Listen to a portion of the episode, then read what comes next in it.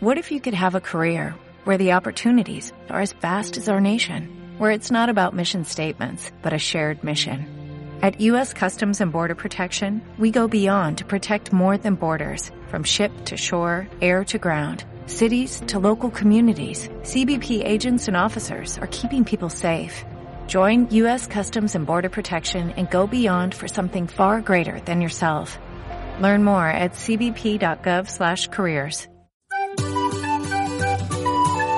cbp.gov/careers. Vetamos.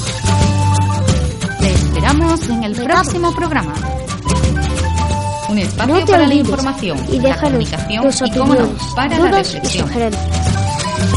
Porque las altas capacidades Búscanos en. Facebook. Resultados Radio. Os habla Mari Carmen y quiero contar contigo. Participa a través de nuestro Facebook. Bueno, pues bienvenidos a todos los que nos seguís en Vetados. Comenzamos nuestro noveno programa de la mano de Alberto Ortega Cámara, que ya tuvisteis la oportunidad de escucharlo en el programa anterior. Hoy vamos a hablar de cómo podemos actuar para hacer cambiar ciertas conductas que van a condicionar el que una persona con alta capacidad pueda hacer brillar su potencial. Escuchas. En el colectivo de altas capacidades estamos acostumbrados a observar que no siempre aflora el potencial que cada individuo posee. Hay muchas razones para pensar por qué sucede esto. Entre ellas podemos encontrar la falta de motivación por la asignatura o por no darse la conexión con el profesor, el nivel alto de frustración que tienen este- estos alumnos, estas personas, la inflexibilidad en su pensamiento, la dificultad para adaptarse a los cambios. No escucharás a nada igual. Bienvenido Alberto, muchas gracias por estar de nuevo entre nosotros. Todo un placer charlar nuevamente contigo. Encantado de estar también con vosotros hoy. En este programa me gustaría que nos dieras herramientas o pautas para que podamos controlar o encauzar situaciones negativas que condicionan nuestra vida, haciendo que le demos la vuelta y cambiemos el resultado. Por ejemplo, imagínate un adolescente con un alto potencial en matemáticas o en cualquier otra área, pero que no se implica en la tarea, que no está motivado y por consiguiente pues no hace nada, no estudia, ¿no? Resultado de todo esto, suspende matemáticas, recibe la bronca de los padres, el castigo y sus padres, imagínate que recurren a ti para que les ayude. ¿Cómo, cómo procedería? Bueno, lo primero que me gustaría es que nos pudiéramos imaginar todos, ¿no? Seguro que conocemos personas alrededor, si no algunos de nosotros mismos, ¿no?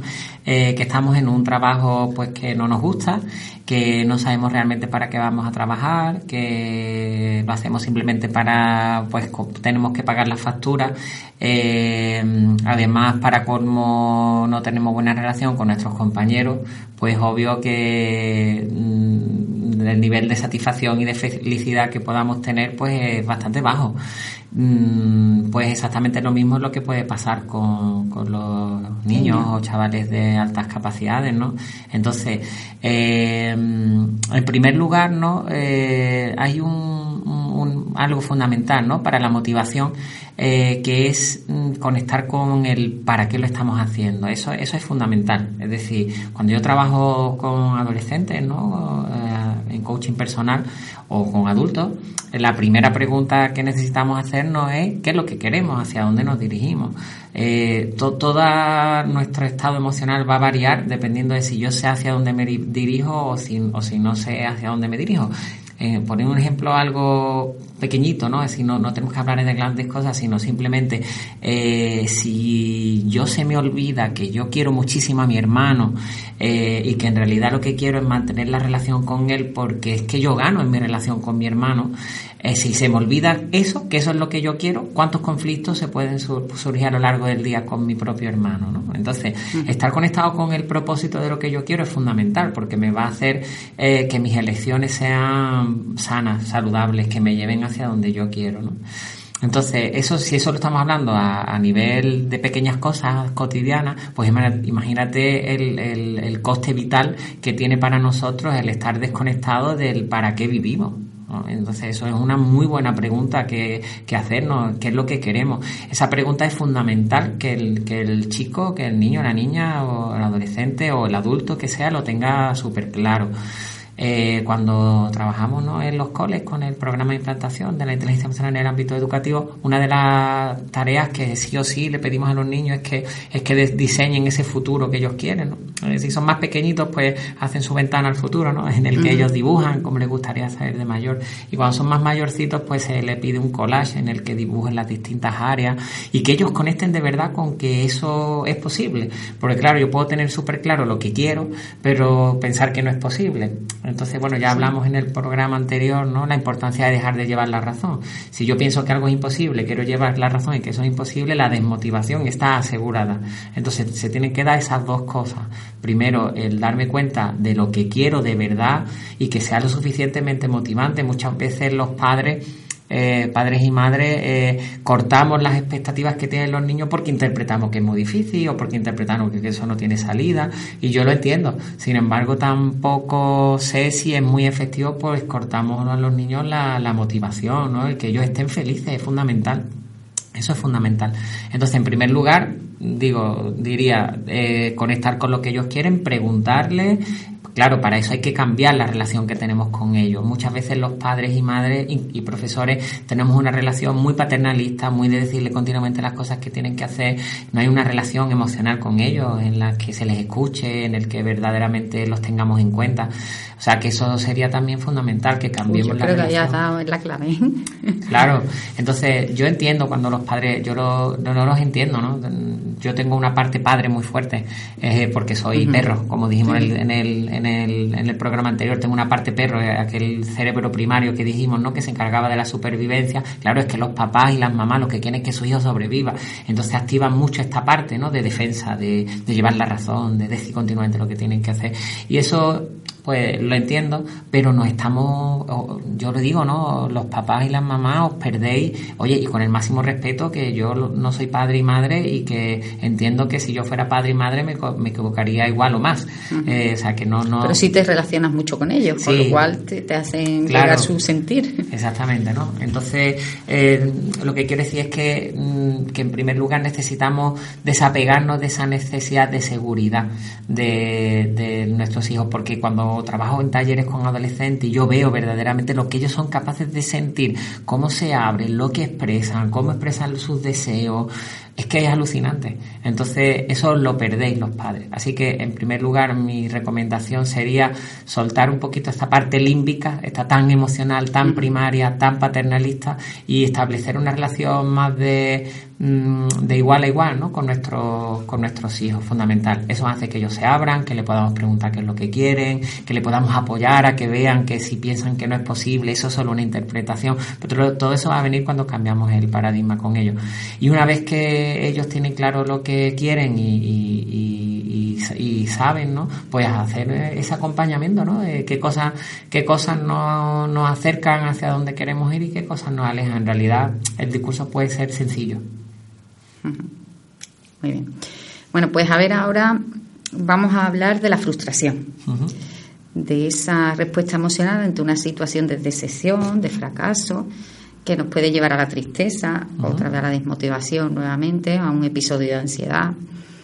¿Cómo podemos hacer que la frustración se convierta en una emoción positiva y que no nos dañe? Pues mira, tiene todo que ver con lo que estábamos hablando.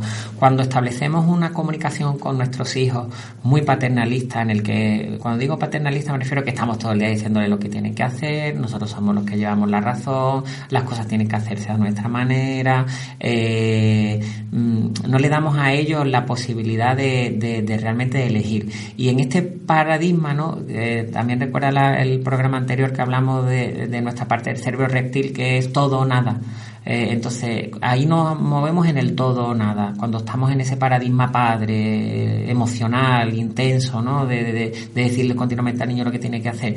Entonces, en el todo o nada, si yo fallo, paso al nada. Entonces, esa interpretación que nosotros hacemos, si la pudiéramos, si pudiéramos darnos cuenta que no pasa nada, eso cuando yo trabajo con pues ya te lo dije, te lo dije. Claro, claro. es como no, le, no, le, permitimos el equivocarse. Claro. Nosotros queremos que ellos no se frustren, pero nosotros les permitimos que fallen. Claro, si además yo tengo diseñado lo que yo quiero para mí, cuando yo trabajo con bueno, con adolescentes y, y a lo mejor estamos trabajando un tema académico, ¿no? Que no solamente trabajamos tema académico. Mi primera pregunta a los padres es ¿Vosotros para qué queréis que vuestro hijo no repita? Mm, en realidad, en el fondo, mm, no hay nada tan grave que en el que el niño repita. Mi objetivo no es que repita, obviamente, pero cuando yo, mm, de, porque claro, para que no repita, acabo haciéndole a mis hijos hasta las láminas de plástica. ¿No? Entonces, Esto, esto, esto es un sinsentido, porque el mensaje que le estamos dando a los chavales es totalmente desfavorecedor. El punto estaría en decir simplemente, bueno, establecer ese tipo de comunicación ¿no? que hemos hablado antes y, y realmente que si nos equivocamos, no pasa nada. Es que no pasa nada, es que no pasa nada, no, ¿qué pasa si suspende? No pasa nada, no hay nada grave. No, no, ¿qué pasa si, si hoy se siente así? O si se ha peleado, si me ha, si hoy se ha, mm, ha venido más tarde de la hora que tenía prevista no pasa nada no significa que no se maneje. No o que seamos permisivos, ¿no? Sí, no pasa nada significa que no se acaba el mundo. Porque si partimos de que no se acaba el mundo, no lo vamos a manejar desde esa parte de supervivencia primaria, sino que lo vamos a poder manejar con inteligencia emocional, ¿no? Desde esa parte, combinando esa parte humana. Entonces, no pasa nada no significa que no haya precios que pagar, eh, eh, pero, pero mm, le damos la posibilidad al niño, a la niña de fallar. Es fundamental que, el mensaje sea congruente.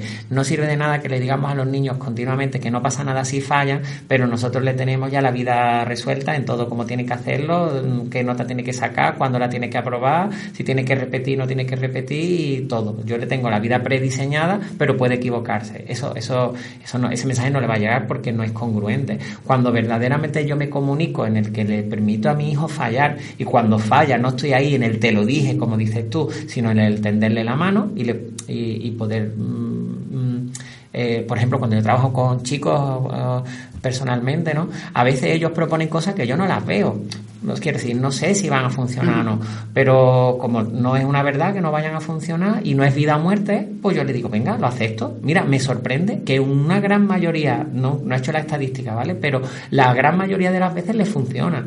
Y cuando no funciona, no pasa nada. Bueno, entonces yo le pregunto, oye, eso concretamente que tú me dijiste, por ejemplo, ¿no? Imagínate que ha dicho que, que va a estudiar una hora al día, yo qué sé.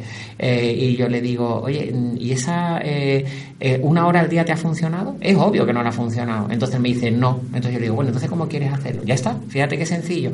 Pero necesitan darse cuenta que no pasa nada. Entonces, ni el te lo dije, ni el dictárselo todo continuamente como ellos lo tienen que hacer. Hace un ejercicio de confianza.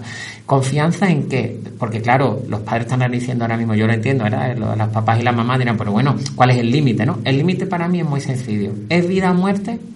Entonces, ahí no hay negociación. Ahí la parte límbica, ¿no? Y eso es así. Punto. Seguridad. Exactamente. No hay peligro, no es un peligro muy grande, pues entonces vamos a darnos la oportunidad de que el niño falle.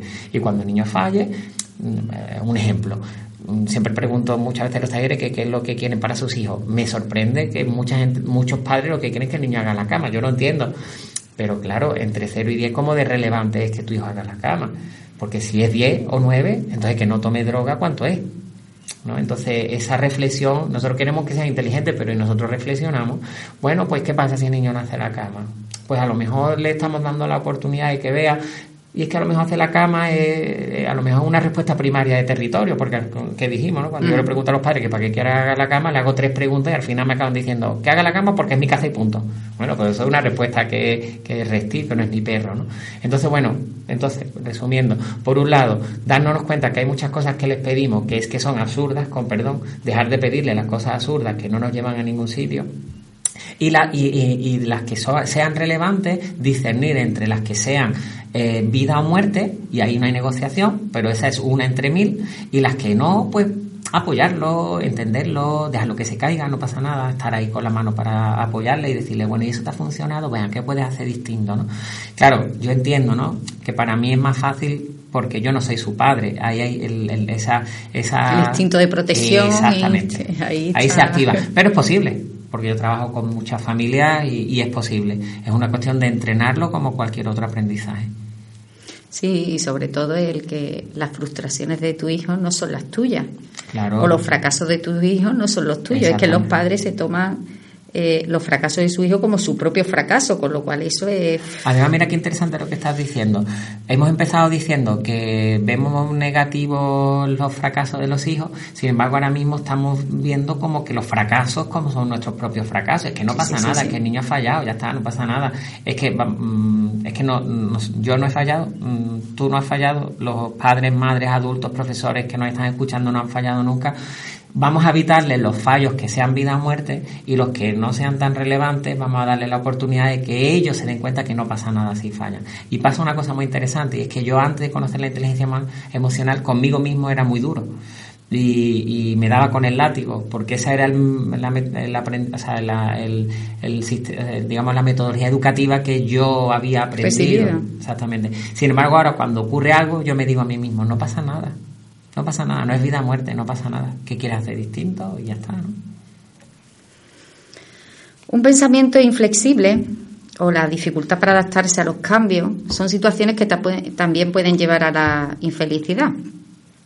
¿Qué nos puedes aconsejar acerca de esto, de ese pensamiento inflexible, de Sí, para mí tiene mucho que ver con cuando queremos llevar la razón. Por lo menos yo, que me gusta llevar la razón porque tengo una parte primaria fuerte, imagino que muchos de los que nos están escuchando, por no decir todo, pero es una interpretación mía.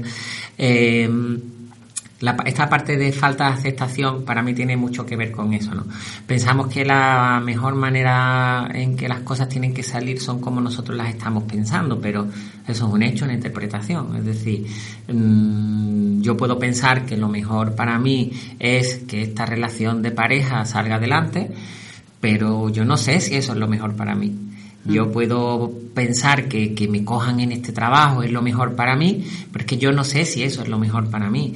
Entonces, eh, cuando yo dejo de llevar la razón en que las cosas que yo pienso son la verdad absoluta, me doy cuenta de que hay muchas cosas que ocurren que yo a priori interpreto como desfavorables, que en realidad no son desfavorables. Entonces, mm, la aceptación en ese sentido es un ejercicio humano eh, importante porque implica usar nuestra parte humana, nuestra corteza cerebral, ¿no? y ir más allá del instinto, del, del, del, de la emoción y darnos cuenta de que, de que a lo mejor pues lo que está pasando a lo mejor es lo mejor de lo que podía ocurrir. Esto no significa que yo no vaya a seguir dirigiendo mi vida, pero siempre con mi objetivo claro, pero mm, confiando en que si una cosa no está ocurriendo es porque no tenía que ocurrir y, y en todo caso me puedo plantear yo en esta situación, la próxima vez que ocurra, qué es lo que puedo hacer distinto yo, si yo quiero que mejore. Eh, hemos estado hablando hace unos segundos del, del, fracaso, que yo no diría fracaso, sino el fallo, ¿no? Es que cuando algo no me funciona, a lo mejor simplemente no está saliendo esta situación porque necesito hacer otra cosa distinta y es parte del proceso. Como yo pregunto siempre en, en mis talleres, ¿no? ¿Cómo nos comemos una tarta de 200 kilos? Pues a bocadito, ¿no? y, y podemos saborearla. Claro, si te la que quieres comer toda hoy, te va a dar una indigestión y vas a aborrecerla, pero ¿y si me como un bocadito hoy? Y otro mañana, y luego dos días. Y, ¿no? Entonces, en ese ir avanzando, pues yo creo que podemos, podemos ser más felices, ¿no? Alberto, a lo largo, a lo largo del programa nos has ido dando claves sobre cómo llegar a ser más felices. ¿Crees que la apuesta en muchos centros educativos por la, por la educación emocional es clave para que nuestros niños de ahora lleguen a ser adultos emocionalmente formados y preparados? Totalmente. Leí hace un tiempo, ¿no? Me parece que era la Consejería de Educación de la Junta de Andalucía quien publicó eh, unos resultados sobre, bueno, no sé si era ellos, pero bueno, mm, sobre eh, enfermedades mentales en, en adolescentes y, y, se había subido muchísimo ¿no? en los últimos años.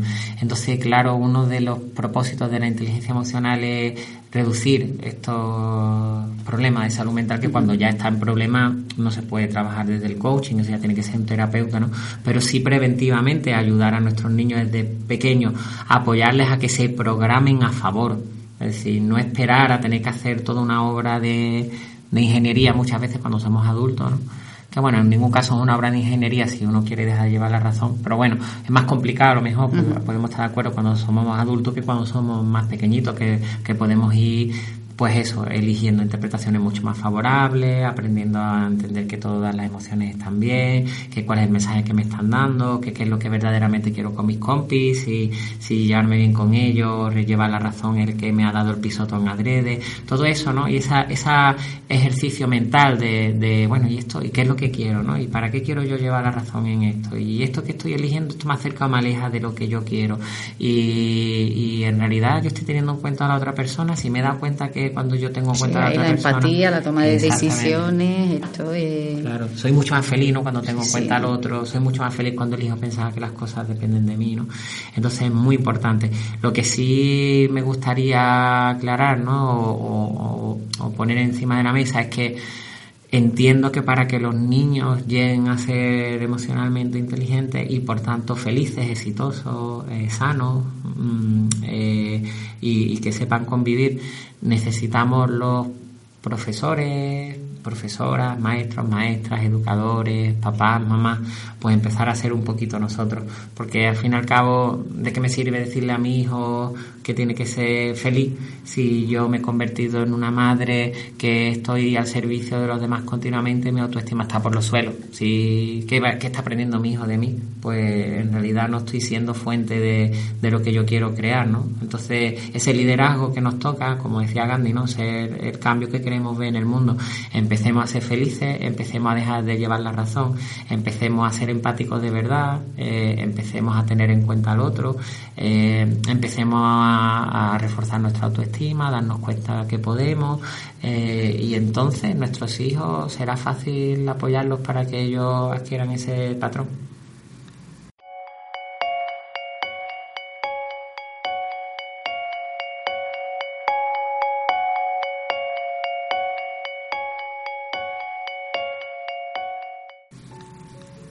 fantástico el final. ha llegado ya, hemos llegado ya al fin y nuevamente pues decirte que ha sido todo un placer tenerte con nosotros y creo que hoy nos llevamos tus palabras, tus consejos, tus reflexiones, tus experiencias a nuestra vida personal para empezar a cambiar algunos de nuestros pensamientos que serán la llave de una futura felicidad. Enhorabuena por el trabajo que realizas porque dice mucho de ti como persona. Muchísimas gracias, gracias también por invitarme y por dar la posibilidad que se vaya conociendo, ¿no? que somos mucho más que perros y que podamos llegar a tener ese mundo que soñamos y que a lo mejor no está tan difícil si empezamos a ser seres humanos.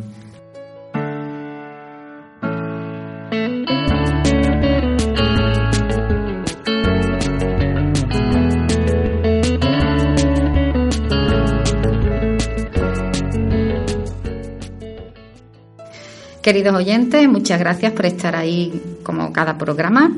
Te esperamos en el próximo con un nuevo tema de interés. Vetados. Te esperamos en el próximo programa.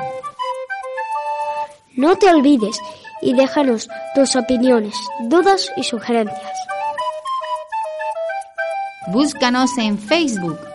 Vetados Radius.